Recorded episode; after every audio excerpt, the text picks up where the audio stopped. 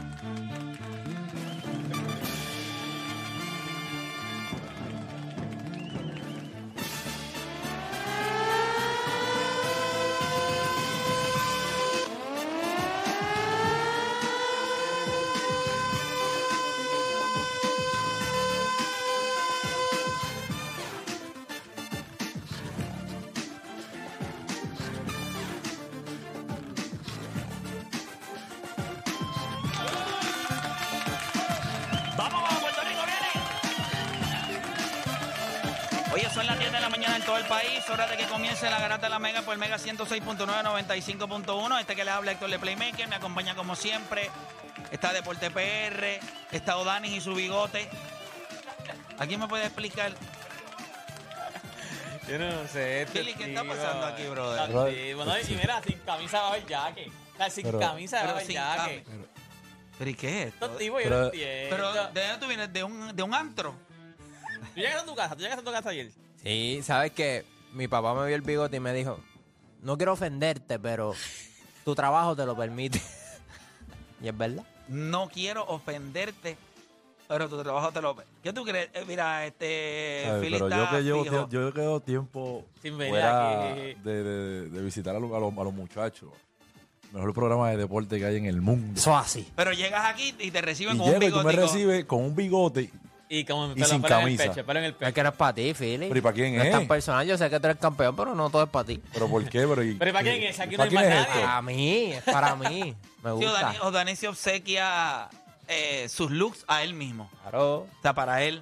Ah, Yo ¿Y por qué te dio que- con dejarte el bigote? ¿Quién te dijo? Se ve bien, se ve bien. Y más el primer día que te recorta. Ah, se ve demasiado. ¿Quién te dijo que se veía bien? Asumí que se veía bien. Él no te va a decir. Qué pregunta tan estúpida, brother. Mira, gente, vamos a darle para acá rapidito. Hay un montón de cosas interesantes. Se nos cayó Yasmín en, en la Liga de Diamante. Pero la que ganó fue la que había hecho el récord. Sí. O sea, Y sí, sí, no es cualquiera también. O sea, le perdió ahí Yasmín Camacho Quinn, llegó segunda, terminó, ¿verdad? Perdió ahí la oportunidad de ganar la Liga de Diamante. Nosotros tenemos varios temas en el día de hoy. Uno de los, uno de los más que me llama la atención y me gustaría discutir con ustedes es que 72 mil fanáticos se quedaron sin ver a Messi, eh, ¿verdad? Por descanso. load management. Bueno, por descanso. La pregunta que yo le hago a ustedes es si eso es mala suerte o una falta de respeto. ¿Cómo ustedes lo ven? Easy. Si es usted tener mala suerte, coño, que usted compró un ticket para el juego, que él no, que Él no descansó. O usted considera que es una falta de respeto. Los haters dirán que es falta de respeto. Bueno, yo no. la- los haters dirán lo que sea que esté ahí en el tema. ¿Me entiendes? Mala Tiene suerte o que- falta de La que respeto. el Eh, hater es el que va a decir Es el que va a decir que es una, Falta una ¿verdad? falta de respeto. El Yo les atleta, tengo- el atleta mira, dice que. Mira esto, yo les tengo a ustedes una solución para esto definitiva que todo el mundo la va a comprar. Pero to- no hay nadie en este estudio que vaya a decir, "Estás al ga- a lo loco. O sea, yo voy a decir lo que yo voy a decir y todo el mundo va a decir, ah, volví a Una tener- O alternativa sea, que para si lo tú hablas Messi. primero, entonces Para nada, lo de se Messi, acabó el para tema. lo- es para lo de Messi. Ustedes pueden optar porque este tema lo que dure sea lo que yo hable. o darle break a que ustedes hablen y puede ser que nos tardemos como algunos 15 o 20 minutos hasta que yo Hasta hable. que tú y ustedes tires digan, más "Ok, se ropa". acabó. Se acabó. Wow.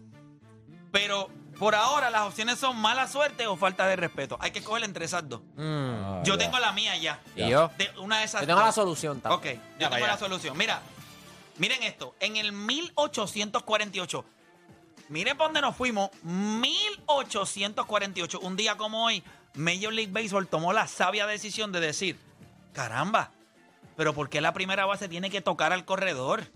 No, va a pisar la base y se acabó. Eso pasó en el 1848. Y con todas esas reglas, Avivar escogió sangre un tipo ahí que te acuerdas que sí, todo y eso. Con todo y eso. Con todo y eso, la pregunta que yo le hago a ustedes es ¿qué reglas estúpidas aún hay en los deportes? Reglas que para ti te parecen, bueno, esas reglas es que es estúpida.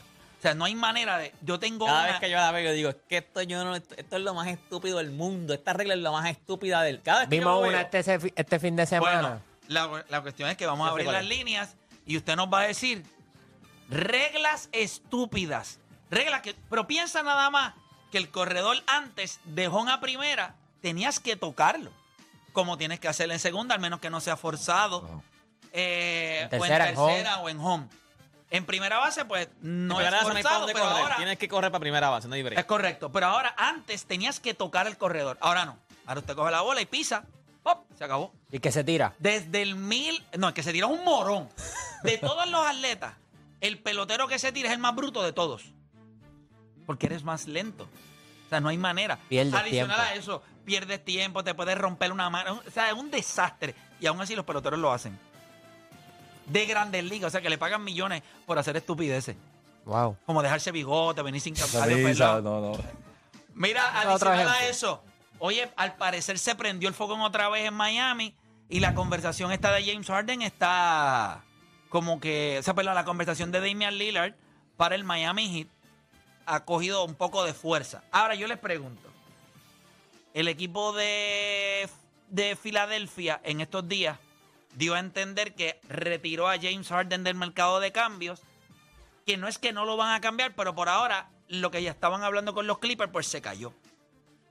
Si usted necesitara un point guard hoy y usted tuviera que escoger entre James Harden o Damian Lillard, ¿a quién usted escogería?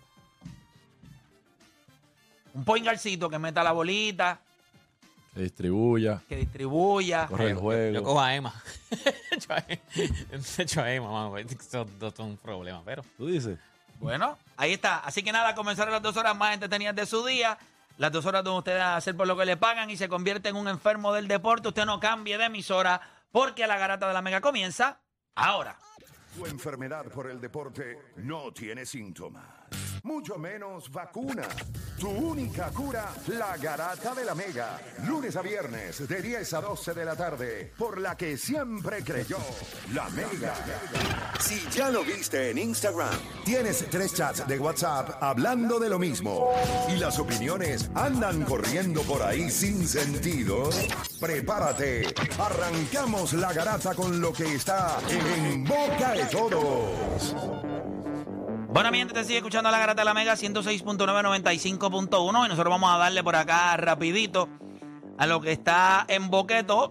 Y, ¿verdad? Yo creo que la noticia que sacudió a todo el mundo durante el fin de semana fue la noticia de que Shohei Otani cogió sus cosas, pa, pa, recogió, bulto, limpió todo aquello allí y dijo, mírenme bien, que yo no vuelvo para acá. Y se fue. Su última temporada. Bueno, y se eh, marchó. se asume. lo más probable, esta es su última temporada con los angelinos. Terminó con 44 honrones, 95 RBI, un promedio de bateo de 3-4, con un UPS en 1.66.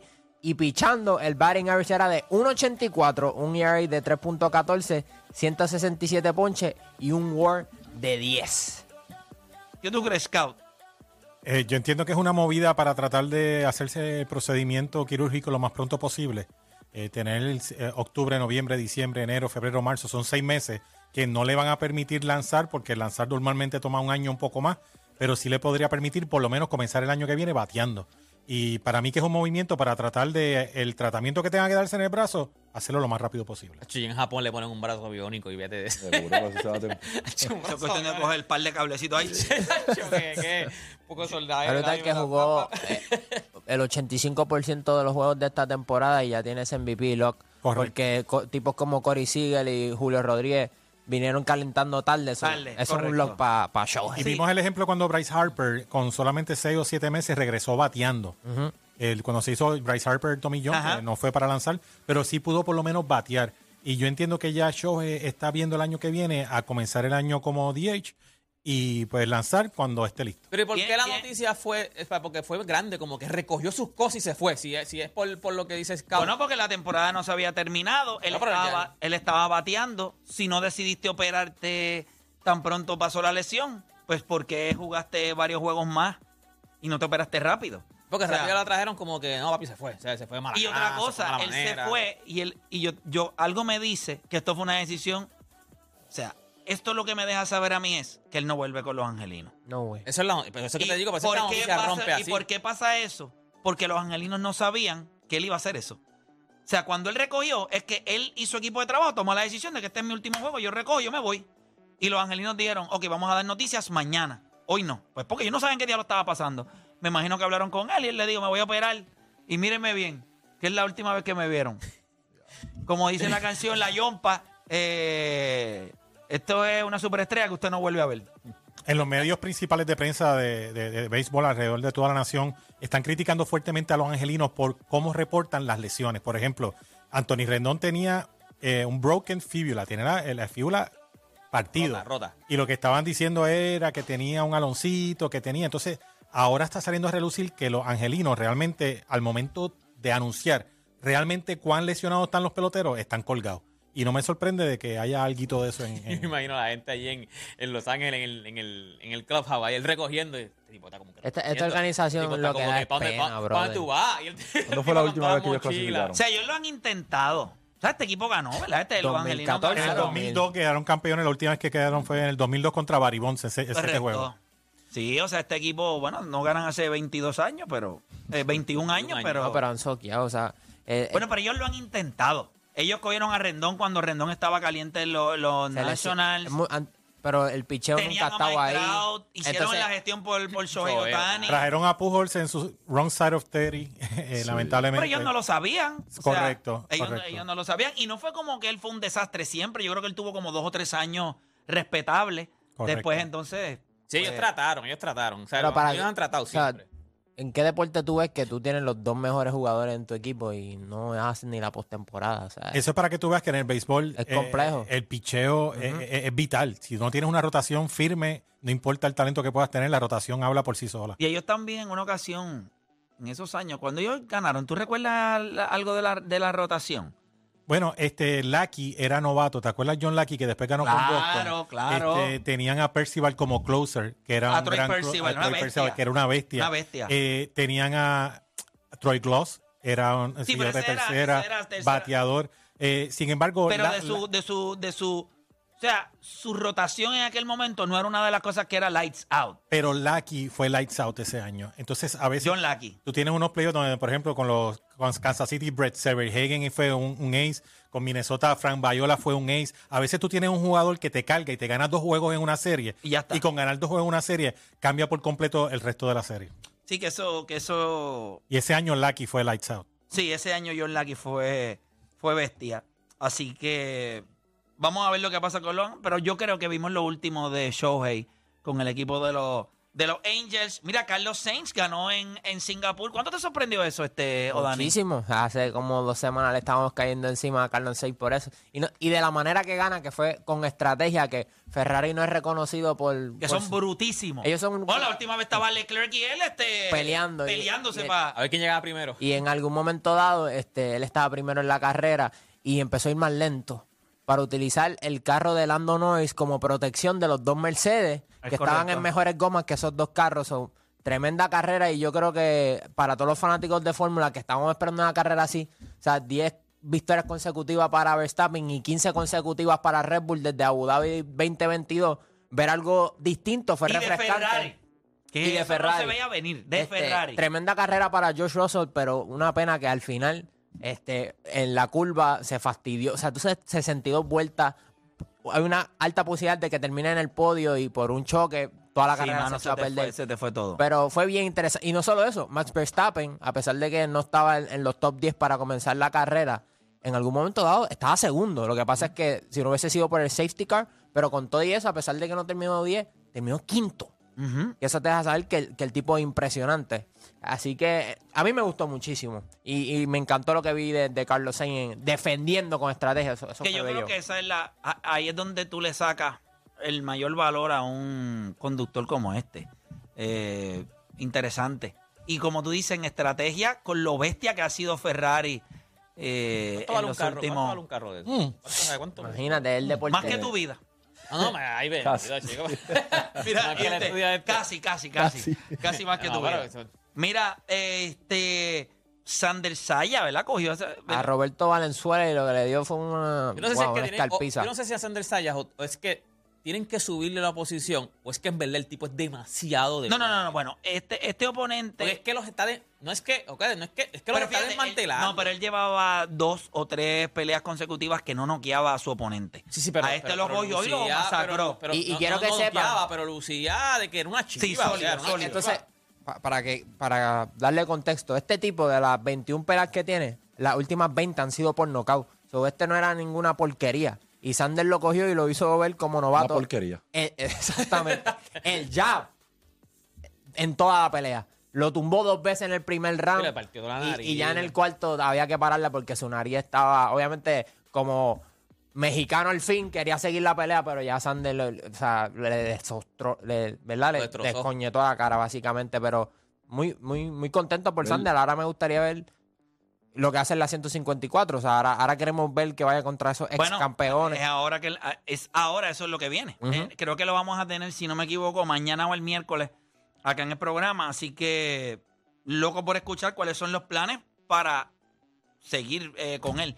Mira, vamos a hablar un poquito Yo, de yo la. quiero, quiero hablarles un poquito sobre Sander porque eh, desde que vi el, el- este es mi swagger con él, su ética de trabajo es impresionante Ah. y ver y ver cómo este chamaco a temprana edad 20 años. Ven- sabe ha, ha- ha puesto el ojo, el ojo público mundial diría en, en él y ver esa, esa pelea que fue sumamente casi perfecta casi Ajá, perfecta ajá, y ajá. hace tiempo no veníamos no veíamos un peleador como este en esa en esa edad y definitivamente este es el próximo yo espero Bueno, que este, yo ese- esperamos Yo que creo, este sea el ¿sabes lo que próximo pasa? Yo creo que está Oscar Collazo, está Subriel Matías, Subriel también durísimo. está Sander Saya, está Manny eh, Rodríguez, que va por ahí también. Yo creo que Puerto Rico tiene una camada de varios eh, boxeadores. Eh, Bomba González también, si no me equivoco, ¿verdad? Es campeón Que, que es ese es campeón. campeón. So, yo creo que está, estamos ahí. Tenemos. tenemos Y way, Subriel Pero- pero un- Subriel es un animal. Me parece que por su un animal. personalidad a lo mejor no llama mucho la Él es, medio, atención. él es medio que- eso es lo que pasa, que era lo que iba a decir también. Lo que pasa es que, ok, yo sé que hay boxeadores que el talento está a otro nivel, pero también, hay, o sea, cuando tú tienes el package completo como Sander Saya, eh, Es mercadeable. el- Mercadeable. El, carisma Sí, es sí, a es otro joven. nivel, ¿me entiendes? Tú sabes, Está con una buena organización Oscar, también. Oscar Collazo es igual. Oscar Collazo también es bien accesible, es que también puede, seguramente cuando sea más, o sea, cuando siga creciendo, bueno, no va a crecer de estatura, pues, claro claro claro cuando él siga poniéndose más, creciendo en, en popularidad, él también es, es bastante carismático, pero cuando tú las tienes, o sea, dentro del ring, tú estás on point. Fuera del ring, tú estás también, tú, estás, tú eres mercadeable full, eres súper buena, pues, buena persona, chévere, accesible. Las tiene todas ahora mismo. O sea, las tiene todas para llegar lejos dentro del ring y lejos fuera del ring también.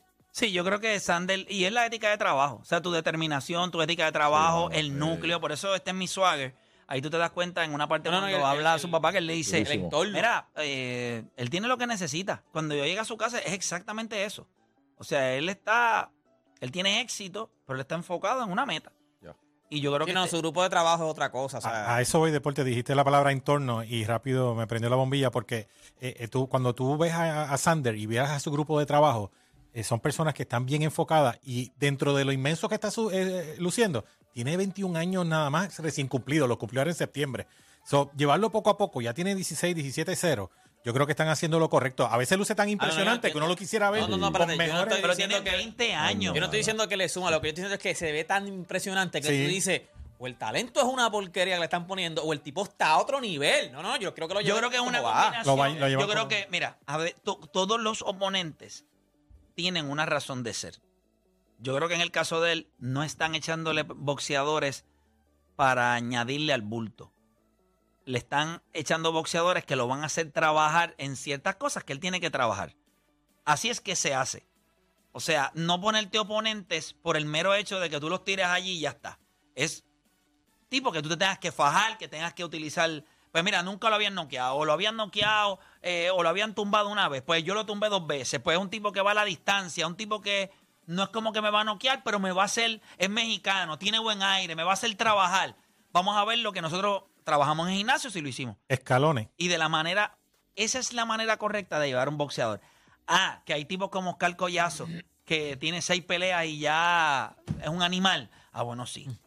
Puede ser Oscar Collazo. Esta ha sido la así. mejor pelea que nosotros hemos visto de Sander Saye. Estaba sharp en todos los sentidos. Sí, yo creo que yo, yo te voy a decir algo de las peleas que yo he visto de, de las peleas de Sandel.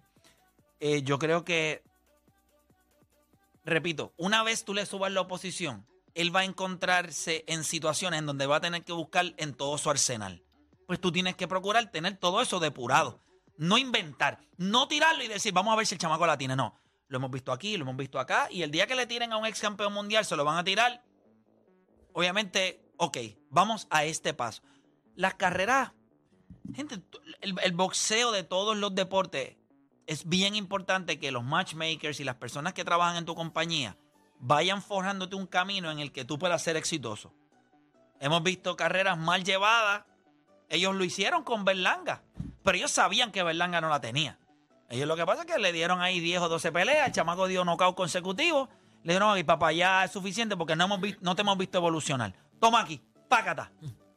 Y ahí pegó a lique el aceite. ¿Y qué hicieron a la que pegó a lique el aceite? Me fui. Fuera. Eso no ha pasado con este caballero.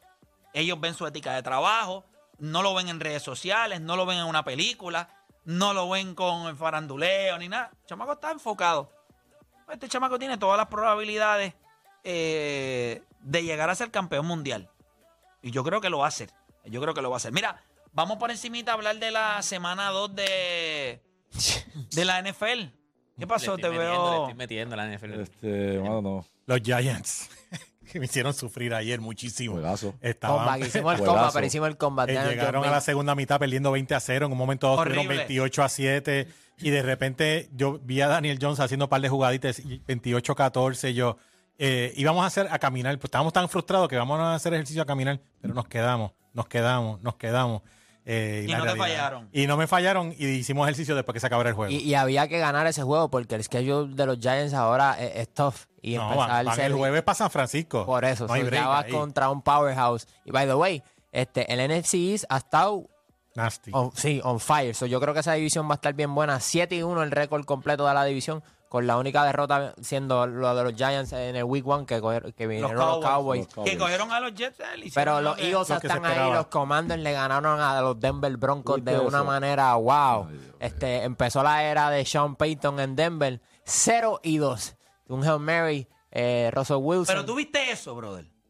Aunque después en el two point conversion hubo un, hubo un defensive como- pass in- interference. Yo pienso lo mismo. pero como Pero quiera, literal fue un Mary. Pero como quiera que tú permitiste- rebotó- Pero es que- Rebotó y todo ahí como que... Pero es que para eso, para eso Para que tú la tiras. No, no, yo sé, pero que... O sea, te- El hecho de que, el hecho, no te lo tiras esa tiene que ser de las peores formas de tú perder un maldito juego y tienes que tener la leche de la vida. Ah, sí. Porque la bola, habían como 7, 8 allí. La bola, rebotó como entre siete dos o tres manos y de momento el tipo dijo, la tengo en el endzone, se acabó el juego. Ganamos. Bueno, no, no. Después de ahí el two point conversion y entonces... y se fastidiaron. Pero como quiera. sí, pero después este, que tú logras eso, No, tú piensas que ya tú tienes el, Ya, el diablo vamos. agarrado por el rabo. tú- Pero se supone que, ¿verdad? Esto y para no va a ser Denver el dos- el- el fuese un buen inicio. Tenían dos juegos locales en Denver y ahora este 0 y 2. La cosa no se ve bonita para, para ellos. Este, los Bills eh, se vieron ganaron muy una bien. zurra. Josh Allen. Este, el promedio de, el, que lo pro- el criticaron promedio tanto de ahora. El promedio de pase fue 5 yardas solamente. ¿Viste la diferencia en, en vez de hacerle el hero el ball QBR de la también. Tratar Ah, de hacer más, o sea, no el tratar de ser más inteligente de lo que eres. Se la pasó a, a nueve receptores distintos. O sea, e- eso es lo Fue que tú versátil, fue versátil. Este, y el Cincinnati ha empezado El año pasado Cincinnati también comenzó lento y después recuperó. A mí me, me sorprendió mucho también Kansas City fue a Jacksonville. Jacksonville es un equipo con Trevor Lawrence, luce como un equipo de futuro, pero eh, Kansas City le dijo, no yet, cógelo Que- by the way, Juancho estaba en ese juego de Trevor Lawrence contra, contra Sí. P. Sí. Mahomes. Sí. Eh, Wow. yo lo vi, estaba viendo el juego. ¿Viste, a- ¿Viste a Juancho? No vi a Juancho. no vi a Juancho. Está hablando de Juancho, yo lo Estaba vi. allí ¡ah, diablo! de, de coordinador ofensivo, ya tú sabes. Este, pero Trevor Lawrence no pudo, no pudo convertir en el red zone. Algo que sí vimos la primera semana, se fue de 3 de 3 en el red zone. Mano, eh, Jacksonville tuvo oportunidades para ganar ese juego, pero de los desperdiciaron. Y tú ves lo que pasa cuando lo, tienen un Travis Kelsey y a un Chris Jones. Eh, Patrick Mahomes lo más seguro va a ganar ese partido. Hoy es Monday Night, ¿verdad? Los Panthers y los Saints. Oye, Los double Saints, hay hoy. Este, y los Browns y los Steelers. Los Browns y los Steelers a mí me interesa porque los Browns ganaron impresionante el, el- el weekend pasado y los Browns siempre son asociados con equipos perdedores, vamos a hablar claro. Pero de repente ver a los Browns... Medio Brown. Pero hoy es un juego que yo quiero ver cómo los Browns lucen para ver si they're for real. Rivalidad, ¿no?